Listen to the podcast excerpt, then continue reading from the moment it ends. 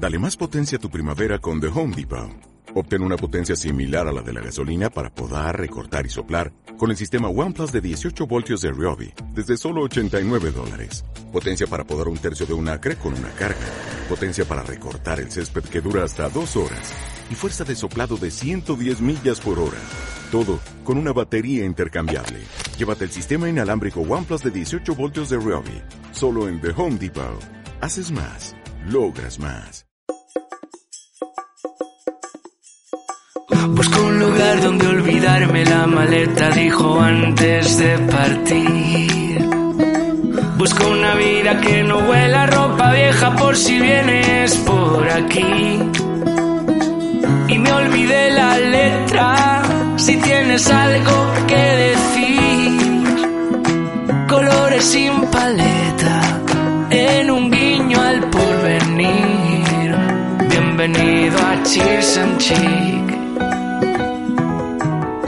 Bienvenido a Cheers and Chic. Hola, soy Luli Borroni y te doy la bienvenida a Cheers and Chic, un espacio en el que los nuevos talentos, el emprendimiento femenino, los proyectos originales, sostenibles y creativos se dan cita para brindar por la moda. Hace unos años creé la revista digital El Atelier Magazine con la intención de dar visibilidad a los nuevos talentos del sector y a esos proyectos originales que vienen con muchas ganas de triunfar. Ahora en Cheers and Chic también les damos voz. Así que, si te gusta descubrir moda interesante, quédate hasta el final y no te olvides de suscribirte a nuestra revista digital. ¡Arrancamos! Y hoy tenemos en Cheers and Chic a nuestra psicóloga favorita, Ximena Dullos, que os sonará su nombre porque tiene una sección en nuestra revista y siempre nos está dando buenos consejos sobre las relaciones de pareja, amor propio y autoestima. Y antes de nada, me gustaría decir que estoy muy, muy, muy contenta de poder estar hablando hoy con ella porque a pesar de que nosotras hablamos personalmente a diario, eh, sí me fue una de mis primeras invitadas cuando empecé a planificar el podcast. Y bueno, han ido surgiendo problemas personales, técnicos y nuestro encuentro ha tenido que esperar. Así que bienvenida por fin, Sime. ¿Qué tal? ¿Cómo estás? Pues estoy que no me creo que estemos aquí por fin. La verdad que sí. Ha sido, ha sido complicado, pero lo hemos conseguido. Sí, sí, sí. Muchas gracias por esta presentación tan bonita, siempre tan cálida tú. Bueno, pues con Jimmy vamos a hablar sobre algunos temas de relevancia para todas nosotras que nos servirán pues para aprender un poco más sobre nuestras relaciones. Es cierto que en este podcast solemos hablar de moda, pero como ahora, y aquí como entre comillas, ¿no? Está de moda el cuidado de la salud mental y ponerse en manos de profesionales que nos ayuden a sanarnos por dentro para vernos felices por fuera, nos ha parecido un temazo. Entonces, lo primero de todo, cuéntanos, Ime, ¿por qué decidiste dedicarte a esto y cuál fue tu motivación? Bueno, te voy a ser muy sincera, Luli, es que pienso que estamos todos locos. todos. me, hice psicóloga para poder decir estas cosas con cierta... ¿eh? estamos todos locos sin excepción. Ese sería el titular. que pienso que el ser humano es una creación verdaderamente maravillosa. O sea, somos los animales más listos, ¿no? En, teoría, pero es que nuestra propia definición es una ironía. Mira, te, explico, os explico para los que estáis escuchando. Aristóteles dijo hace, hace unos días, nada, 300 mm, años antes de Cristo, hace muy poquito, que el hombre es un ser social por naturaleza. Es decir, las personas necesitamos de los otros para sobrevivir. Pues bien, ¿sabes cuál es nuestra asignatura pendiente, Luli? Cuéntame. Saber relacionarnos. O sea, fíjate si no puede ser más irónico. Totalmente. Entonces, a mí que me va la marcha, como, como ya me conoces bien, en su momento, hace unos, unos añitos, dije, bueno, eh, vamos a hacer de esta ironía mi formación, mi vocación y hoy en día, afortunadamente, mi profesión. Qué bueno. ¿Y qué tipo de problemas son esos que ayudas a gestionar a las chicas y chicos que acuden en tu ayuda? Pues mira, los principales motivos de consulta eh, suelen ser, eh, quiero olvidarme de él y pasar página, quiero ser yo misma, quiero conocerme y divertirme, quiero cumplir con lo que me prometo. Fíjate que todos estos motivos nacen de una, una insana forma de relacionarse, ¿no? Con lo que hablábamos antes. Pero es que también todas buscan lo mismo, esa satisfacción personal, el sentirse bien con uno mismo, ¿no? Estar orgulloso de lo que, de lo que uno hace. Así que, y desde diferentes líneas de terapia, obviamente, el objetivo es el mismo, que la persona consiga sentirse orgullosa de ella misma.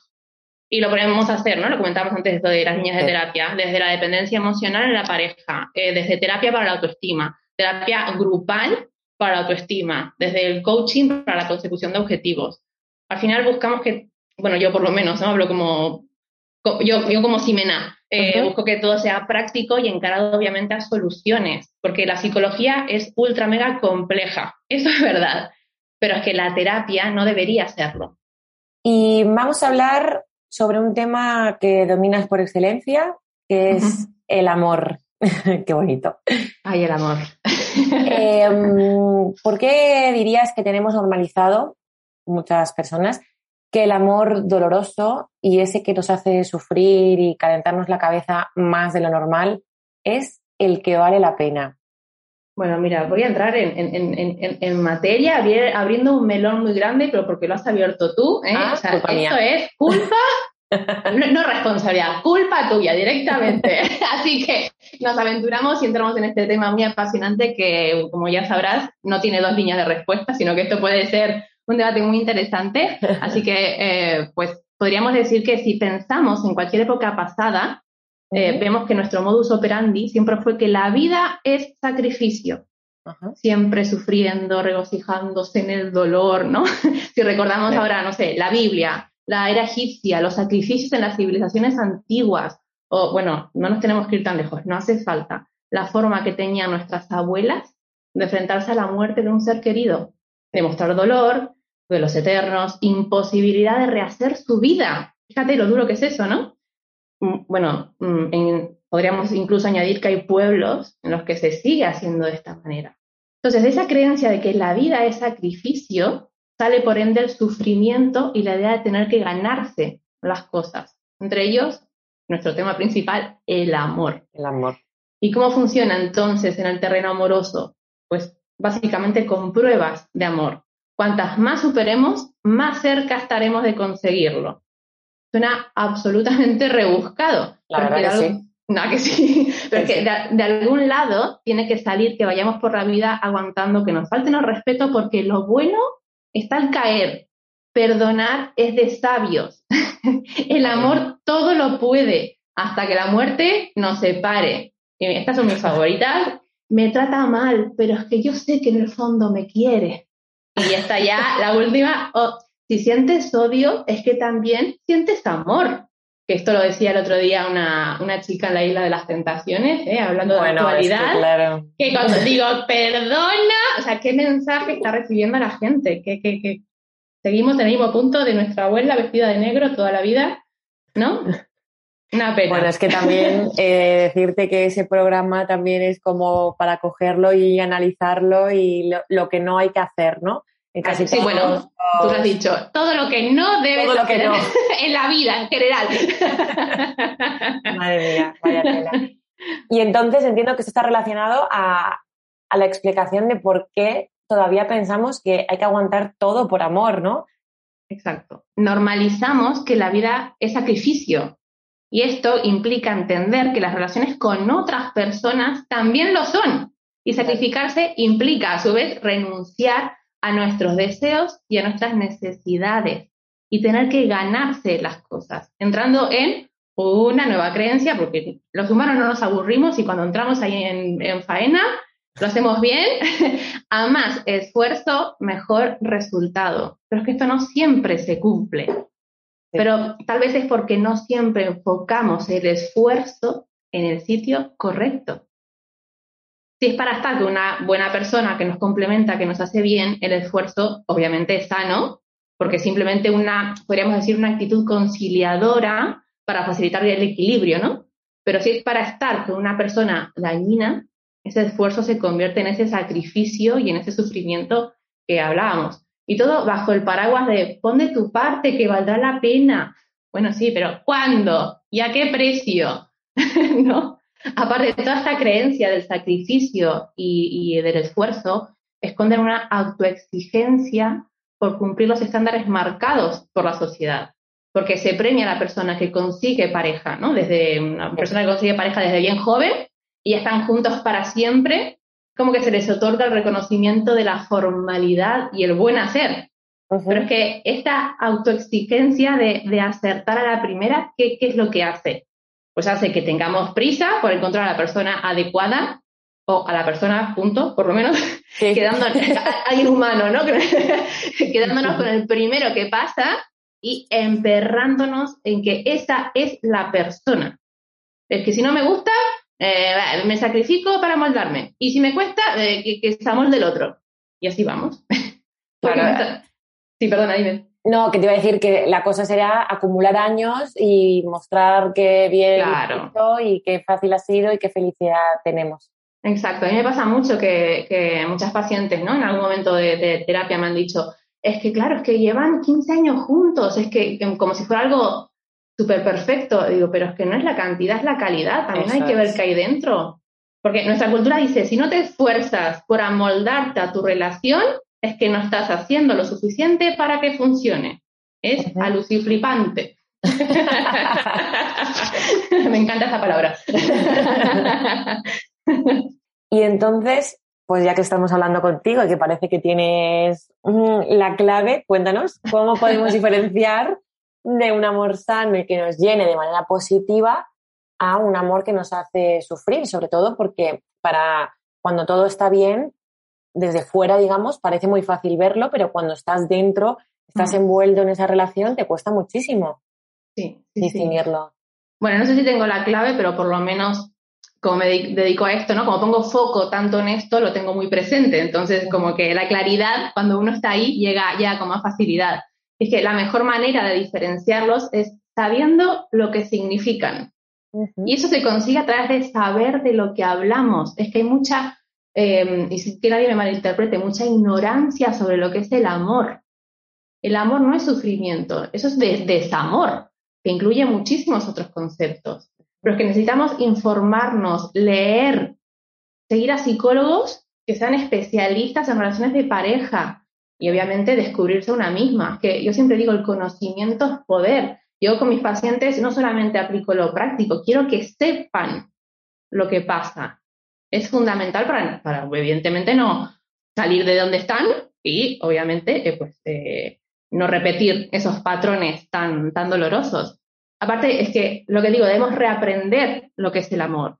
Porque, ¿qué claro. significa amar para ti? ¿no? Si le hablamos a quien nos esté escuchando ahora, ¿qué es el amor para ti? Seguro que si lo escribes en un papel, va a estar muy, muy, muy lejos de toda esa creencia cultural del sufrimiento del que hablábamos eh, previamente. Pero es que si tú sigues entrando en relaciones tóxicas, es porque debes insistir para erradicar ese pensamiento y reaprender los nuevos. Es porque si tú, de manera racional, sabes que no, pero a la práctica, ¿eh? que la cabra tira para el monte, ahí está, sí, sí, sí, sí, sí, es que algo no ha quedado ahí bien clarito. Claro. Entonces, la información es poder y obviamente hacer, no solamente saber. Claro, y también, bueno, pues en un momento dado que te veas que estás muy atrapado, que todo el mundo, que tú no lo veas, pero que tu entorno, la gente que te quiere, te diga eh, esto está mal, esto está mal, esto está mal, pues digas, venga, voy a, poner, a pedir ayuda a un especialista y, y que me diga, ¿no? Y, no, me no, obviamente. Hmm. Lamentablemente vamos al y psicólogo. Abrir los ojos. Exacto. Lamentablemente vamos al psicólogo más que nada eh, cuando ya estamos en modo muerte. ¿No? Cuando te falta un, un día para irte, Claro. Es como, como que sientes, no, tengo que ir al psicólogo para que me ayude. Eh, ojalá fuéramos proactivos y no reactivos. Pero bueno, mm, dentro de, nuestra manera de, de, movernos, que el humano no deja de tener tipo de comportamientos, eh, obviamente acudir a terapia es fundamental, pero quien no empiece por ese lado, porque al final todas las, las preguntas las podría empezar por, ve a terapia, ve a terapia, pero claro, va a pensar la gente que, puro marketing. Cuando claro, no, que estás haciendo no, constante publicidad. claro, soy Ximena, psicóloga, encuéntrame. En... No, no, no, lo estoy haciendo en este sentido. Entonces, como sé cómo funciona el mundo, pues obviamente, en vez de primero decir, pues la terapia, cuando es una muy buena solución, aparte es algo muy voluntario, pues, jolín, pues primero que se informen, que vean, que sepan, que sigan a personas en Instagram profesionales, que nos dedicamos a, a, al mundo de las relaciones de pareja, para que empiecen realmente a, cuestionarse, esa es la clave, cuestionarse eh, lo que están viviendo en ese momento. Y ahora que hemos hablado mm, de las parejas y de los amores complicados, vamos a hablar de estamos sin pareja, por la razón que sea. O bien lo hemos dejado con alguien hace poco o hace mucho y no nos sentimos preparadas para empezar una nueva relación, o bien nunca hemos tenido una relación porque no nos ha apetecido o no hemos encontrado esa persona. El caso es que estamos solteras y enteras, ¿no? Otra, otra de las frases esas que, que se dice, viviendo nuestra mejor vida. Y tenemos a la gente del entorno que siempre tienen preguntas para todo. ¿Y el novio para cuándo? ¿No? ¿Por qué parece que nuestra vida tiene que depender de si encontramos pareja o no? Bueno, esto me recuerda a la canción, ¿no? De, Jennifer López. Transformado. Creo que si alguien me pregunta esto, creo que me le pondría a bailar. ¿Y el novio para cuándo? ¿No? Seguro que rompes esquemas y la gente se olvida de la, de la pregunta. Totalmente. Pero bueno, sí, sí, vamos a, lo aterrizamos a la realidad, ¿no? Por, lo que me decías, ¿por qué parece que nuestra vida tiene que depender de si encontramos pareja o no? Es que esto es, y entramos en otro melón, que te empeñas, Luli, en entrar. ¿eh? ¡Qué barbaridad! esto es sencillamente para encajar en la sociedad, para cumplir con los estándares correspondientes. Y permíteme que, que me explique, porque es que si no, esto es como muy, si no parece que como que esté de acuerdo con esta afirmación, cuando intento limitarme a explicar, que no justificar los motivos del sentido de la vida, ¿no? Para, la sociedad. Podríamos decir que la visión de tener pareja engloba varias cosas. Voy a intentar resumirlo, ¿vale? Uno, una percepción cultural de madurez. Dos, eh, la convivencia entre dos partes que suelen ser el hombre protector y la mujer cuidadora. Fíjate, aquí ya entramos también en materia pesadita. Tres, la necesidad de trabajar para sustentarse, obviamente. Si tienes una pareja, una familia, pues tienes tu casa, bla, bla, bla, ¿no? Todo lo que, lo que supone. Y ya, como ahora he medio adelantado, la guinda del pastel, el número cuatro, la más que probable descendencia. En el sentido de que si tienes pareja, se espera que también tengas hijos. Porque es cierto que necesitamos reproducirnos para mantener la especie. Vamos, si vamos al origen, origen, origen, eh, esto es así pero es que también para que nuestro sistema económico siga funcionando, para garantizar la sanidad, la educación, etcétera. Y bueno, aquí ya también podríamos añadir para darle nietos a nuestros padres y que el apellido perdure hasta la eternidad. es, podríamos decir, la sensación de pertenecer al sistema y de ser parte de la sociedad, ¿no? El sentimiento de pertenencia que tanto necesitamos como, bueno, como seres humanos que somos. Y fíjate, y se entiende, por ende, que no tener pareja es justamente lo contrario a todo lo que acabo de, verbalizar. Es en plan de, mm, ¿y si no se ha casado nunca? Algo raro tiene. tiene alguna tara. alguna tara, algo esconde. la típica, sí, la típica, la de la tara, una tara. Claro, pero, pero, eso que genera la gente, una barrera, te das cuenta, ¿no? Y confirmamos todo lo anterior. Entonces, ¿qué sensación tienen los sin pareja?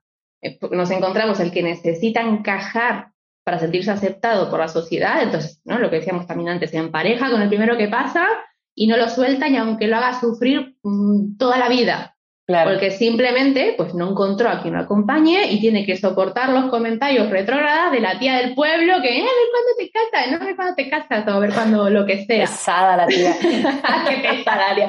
Bueno, muchas somos tías algunas veces sin darnos cuenta. qué pesada del pueblo somos todos. es verdad eso. A veces con muy buena intención eh, preguntamos o vemos una, una pareja de amigos que se acaban de casar, bueno, me imagino que ahora os pondréis a buscar al niño.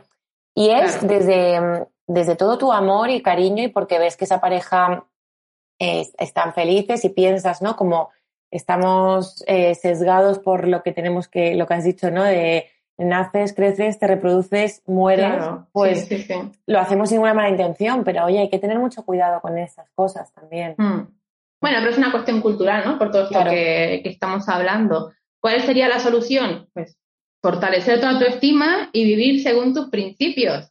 Aquí podría entrar el marketing otra vez de ve a terapia, pero vamos a, Vale, pero ¿para qué, no? Pues para fortalecer tu autoestima y vivir como te dé la gana, según tus principios. Claro. Y, buscar tu bienestar, ¿no? Esa, esa satisfacción personal que hablábamos al principio. Eso, eso, o también hay otra opción, que es esperar a que las próximas generaciones revienten los esquemas actuales y, y normalicen los diferentes estados amorosos que se puede tener. Aquí es un llamamiento a la generación Z ¿eh? que está eh, Hola. Tú no eres Z, ¿eh? Aviso. No, no, no, yo decía hola de están ahí mis vidas. tal cual, tal cual. O sea, sin ánimo de meterle expresión, pero claro, es verdad que los cambios culturales son importantes, pero si hablamos de la persona que nos pueda estar escuchando ahora y sentir todo esto que estamos diciendo, ¿no? que se pueda sentir identificado, la opción más eh, corta, la más eh, rápida, eficaz y todo, es que se trabaje a sí mismo. Si no, tendrá que esperar décadas y décadas, porque los cambios culturales requieren décadas. Claro. Y no sé si la verá, quiero decir, o la verá con 80 años, no sé si se quiere esperar tanto. Eso ya como cada uno quiera.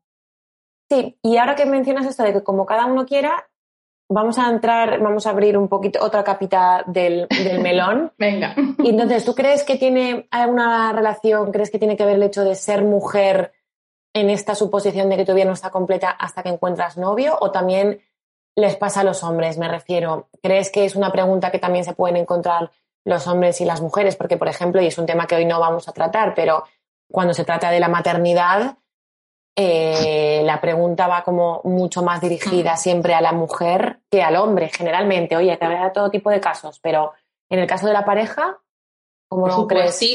o sea, sin duda hay muchas diferencias entre, entre los dos sexos. Ajá. Seguimos eh, arrastrando la percepción de que el hombre es un ser rudo, fuerte, viril, ¿no? Al que se le puede otorgar el, el beneficio de la duda de su soltería. Bueno, esto empieza a cambiar poco a poco, sobre todo si, si a partir de que tiene 40 años, 45 más o si, si ya modo solterín, hmm, algo esconde, ¿ah? y otra vez hacemos el vacío. Así, así somos. Pero es que, eh, en cambio, la mujer es como ese ser frágil, delicado, que hay que cuidar, ¿no? Porque es que sola no puede cuidarse la mujer, no se puede proteger. ¿No? Es como, ¿Cómo se va a proteger de los osos salvajes que puedan entrar por su ventana? ¿no? Claro. Mira, te- os explico una, una mini anécdota. Eh, a mis 17 años, no voy a decir hace cuánto, hice un trabajo para el cole eh, y en uno de los libros que leí vi una frase eh, que fue dicha por una mujer que decía, ¿de qué me sirve saber leer y escribir si solo tengo que lavar y planchar? Ah, y es bueno. que el, el- buenísimo, o sea, eh, pum, ¿sabes? Se quedó tan tranquila y se fue a dormir siesta. Es que el libro era del 1900 y la mujer era una, una niña de 12 años que ya tenía un hijo del 1900. es decir, de hace, de hace algo más de 100 años. ¿no? Eh, Por, por enfatizar, esas personas que pensaban así, como quien dice, acaban de morir. ¿vale? Y perdón la expresión, ¿eh? no, no, Sí. no estoy aquí llamando a la muerte. Pero quiero representar que estas creencias y diferencias de sexo son aceptadas y justificadas por generaciones muy, muy, muy recientes. Y es maravilloso que una parte de la población piense tan diferente ahora, pero ¿por qué sigue habiendo tantas personas que creen a la antigua? Porque las creencias se heredan, se transfieren de padres a hijos, no por genética, sino que es a través de comentarios, actitudes, enseñanzas, etcétera, es algo medio- medioambiental Ajá. y cuestan mucho, pero mucho de cuestionar, porque hacerlo supone ir en contra de la mayoría. Pero tú recuerda, donde todos piensan igual, nadie piensa. Nadie la frase piensa. también la, la aprendí en el cole de, de Lippmann, Lippmann, que no me sale ni el nombre, pero lo decía mi profe Jordi, que ese nombre me sale con más facilidad. Me parece una, una frase muy, muy interesante, donde todos piensan igual, nadie piensa. Y ojo, por... Muy por buena, el- me la he apuntado. Es que me parece, me parece brutal. La aprendí, te digo, hace mucho tiempo, pero se me quedó muy grabada. Porque aparte, yo de pequeña a veces pensaba muy diferente a, la- a mis compañeros, pero no lo decía por miedo a ser, eh, a notar ciertos vacíos, ¿no? A no encajar en el grupo, que al final es lo que pasa en la sociedad, que es lo que nos pasa después de adultos. Esa frase es muy, muy, muy poderosa. De todas maneras, eh, hablábamos ahora ¿no? de, de- de la mujer, pero es que en contraposición puede que al hombre se le exija más que se desarrolle profesionalmente hablando que la mujer. Bueno, ¿no? también, claro, otro temazo.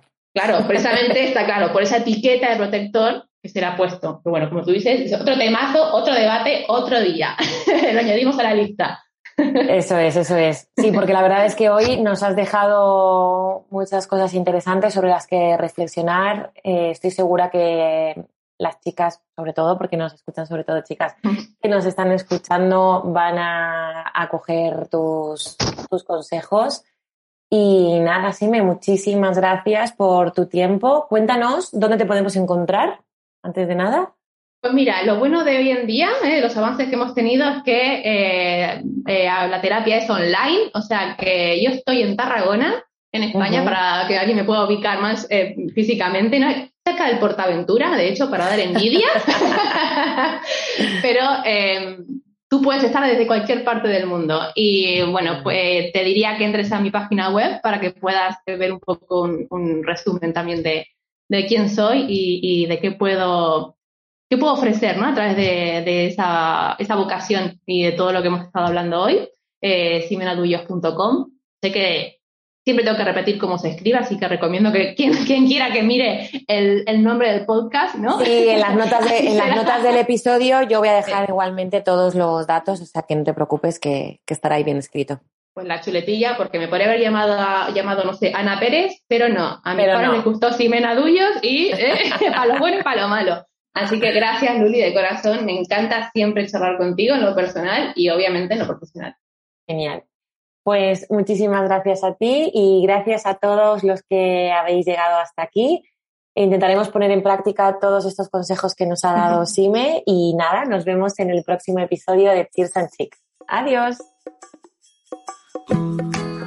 Muchas gracias por acompañarnos en este episodio de Cheers and Chick. Si te ha gustado, suscríbete a nuestro canal para no perderte ningún episodio.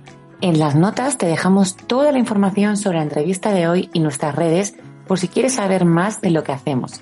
Nos encantaría que nos dejaras una reseña y nos vemos en el próximo episodio. Adiós.